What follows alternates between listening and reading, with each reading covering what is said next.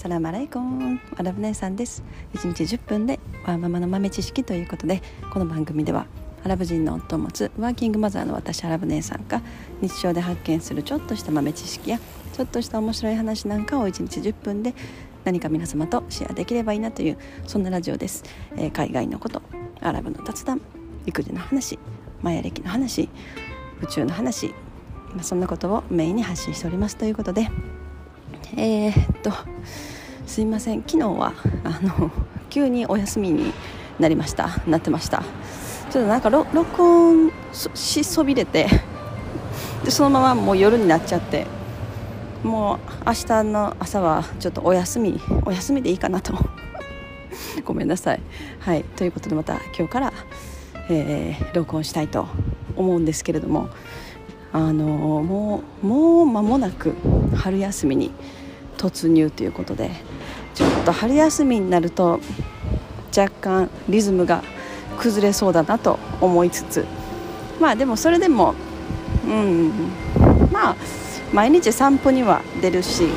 まあ、散歩に出るタイミングでちょっとなんか大きいとなってますね。はい。大きい音鳴ってましたね。はいすいません。えー、そう。まあ、だからなんかその散歩のタイミングで散歩に合わせてその時に必ず録音するみたいななんか感じになってるのでそういう風にできたらなと、えー、はい。今日のお題はですね、えー、ご飯ご飯ネタ切れっていう話をしたいと思うんです。もう作るものが分からなくなってきたっていうね。いや確かにこうレシピとかねいろいろこうググればいろんなねご飯の作り方はたくさん出てくるんですけれどもまあ、なんかその新しい今まで作ったことのないようなものとかを作ろうとすると必ず足りない調味料っていうのが出てくるんですよね。ああじゃあ今日これ作ろう。あしょ野菜は大丈夫やね。とか野菜はありそうやからいけるね。とか思ってもあの足りない調味料があるっていう。それで作れなくなっちゃうんですよね。なので なかなかその新しいレシピに挑戦しようと思わない。だからなんかうんもっとこういい方法ないのかなといつも思ってるんですけどもう自分の頭の中であの考えれるレシピの量っていうのは限られてくるんですよね。でももうそうそうなってくるともう同じ料理の繰り返しみたいになってきてもう自分も食べるの疲れてきてもう家族もまたこれみたいな感じになってくるのでまあでもどどうですか？皆さんもそんな感じなのかな？なんかあのいろんなこう本で1ヶ月のなんか献立みたいなのとかあるじゃないですか。なんかああいうのを試してもなんかなかなか食べないとかなんかちょっと新しいものを作るから変な味になっていつもと違うみたいな子供たちになったりとかなかなかなんか難しいなと思ってそれがもうこの1週間1週間で区切る。月曜日はこれ食べるみたいな。火曜日はこれ水曜日はこれってもう決めとくみたいな。そしたらもう毎週月曜日はこの料理やっていう。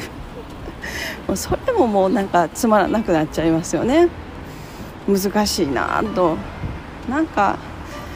なんかこう簡単に例えば家でまあ作るプラスまあ外で例えばこう簡単なテイクアウトとかでまあなおかつヘルシーで美味しいものとかが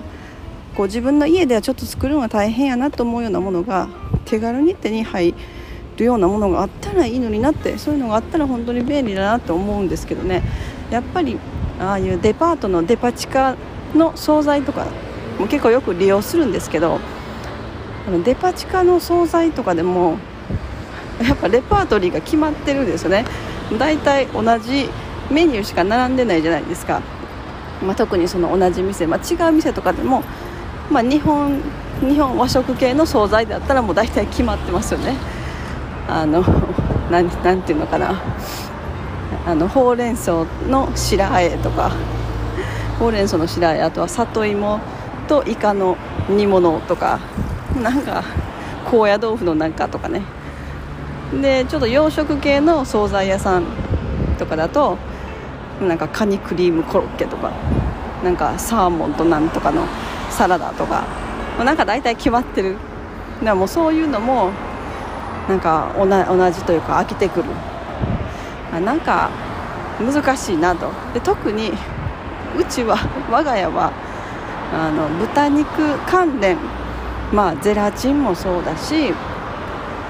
えーとまあ、豚肉全般ハムベーコンもうとにかく豚由来のものを一切あの摂取できない宗教上。となるともうデパ地下にさあ惣菜買いに行こうって思ってもその売ってるものの1割ぐらいしか買えないんですよね。もう本当にあのサラダ。ななんかこうシーフードとかのサラダとかだと、まあ、シーフードでもなんかねうちのアラボットは養殖養殖のやつはなるべく買わない買わない方がいいみたいなもう養殖のあの魚介類は危ないみたいな感じですごい言ってて。まあ昔からなんですけど。なのでできるだけこう養殖を買わないようにとかしてくるともう本当にね買うもんがないんですよね。養殖の魚介もうほぼほぼ養殖の業界だと思うんですけどね売ってるもの。時々天然とかで書かれてる時あるんですけど、まあ、書いてないやつは大体養殖やと思うのでもうそうなるともうなんかエビのなんとかサラダとかもそんなんも買えないなみたいな。だからなかなかね難しいんですよね。でもなんかそう考えるとこうちょっとしたこうテイクアウトみたいな個人でお店経営されてるような感じでこう毎日日替わりのメニューみたいなのが置いてあってでまあ食材も野菜メインで作られててでちょこっとこう惣菜を買ったりとかできるようなお店が何軒か近くにあったらめちゃくちゃ助かるのになと思います。どうですか？皆さんそういうお店とか近所にありますか？まあなんかあったらそういうところ利用されてるのかな？なんかそういうところもまあ、値段的にもそんなに高くないし家でその食材と調味料を全部揃えて作ることを考えると、まあ、時間のこととかも考えると全然安いなと私は思うんですけれども、まあ、あとはなんかなんていうのかな？外でこう作ってるものとかレストランで作ってるものとかもうなんかねうちの家族は信頼してないというかなんかそのどんな調理場で作られてるかわからないみたいな。なんかまあ確かにそう確かに確かにわかる。もうどんな衛生状態でまあなんかああったじゃないですかいろんなねあのお寿司屋さんとかの事件事件というか。の一時期なんか話題になってましたよね。アルバイトの人がなんかものすごい不衛生な状況であの食事をね準備したりしてるみたいな、まあ、確かになんか分からなくもないけれどもまあ難しいですよね。そう。やっぱそういうのもすごく気になる。だからアメリカに住んでる時も向こうの家族うちのアラボットの、えー、家族お母さんとかも結構そういう感じですね。もうなんか外でなるべく外で食べたくないっていうそのテイクアウトとかあのレストランとかもう何何使ってるかわからないしどんな風に調理されてるのかわからないしっていう感じですよね、まあ、確かにそうそう言われるとね、まあ、まあどっちにしてもあの日本日本に住んでる場合は大体レストランとかもうほぼほぼおそらく9割ぐらいはやっぱり豚肉を使われてるしその調理場に豚由来のものとか豚肉関連が必ずあるはずなので、まあ、ほぼほぼもう完全ビーガンとか完全ベジタリアンとかのお店じゃないと利用できないっていうのもあるんですよね。そう考えてきたら本当にもう食べるもんないし作るもんもないっていう。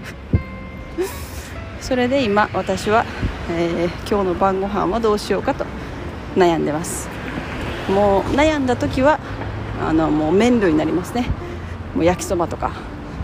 焼きそばとなんか野菜野菜のサラダとかね。うん。もうそういう風になってきますよね。もうでも最近はあの納豆をね食べてくれるので納豆。もう納豆で十分栄養取れてるだろうということにしてます。はい。今日はそんなご飯のネタ切れっていうそんな話でした、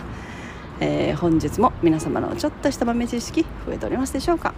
本日も最後までお聴きいただきありがとうございました。それでは皆様インシャアラ人生はなるようになるしなんとかなるということで今日も一日楽しくお過ごしください。それではマッスラーマー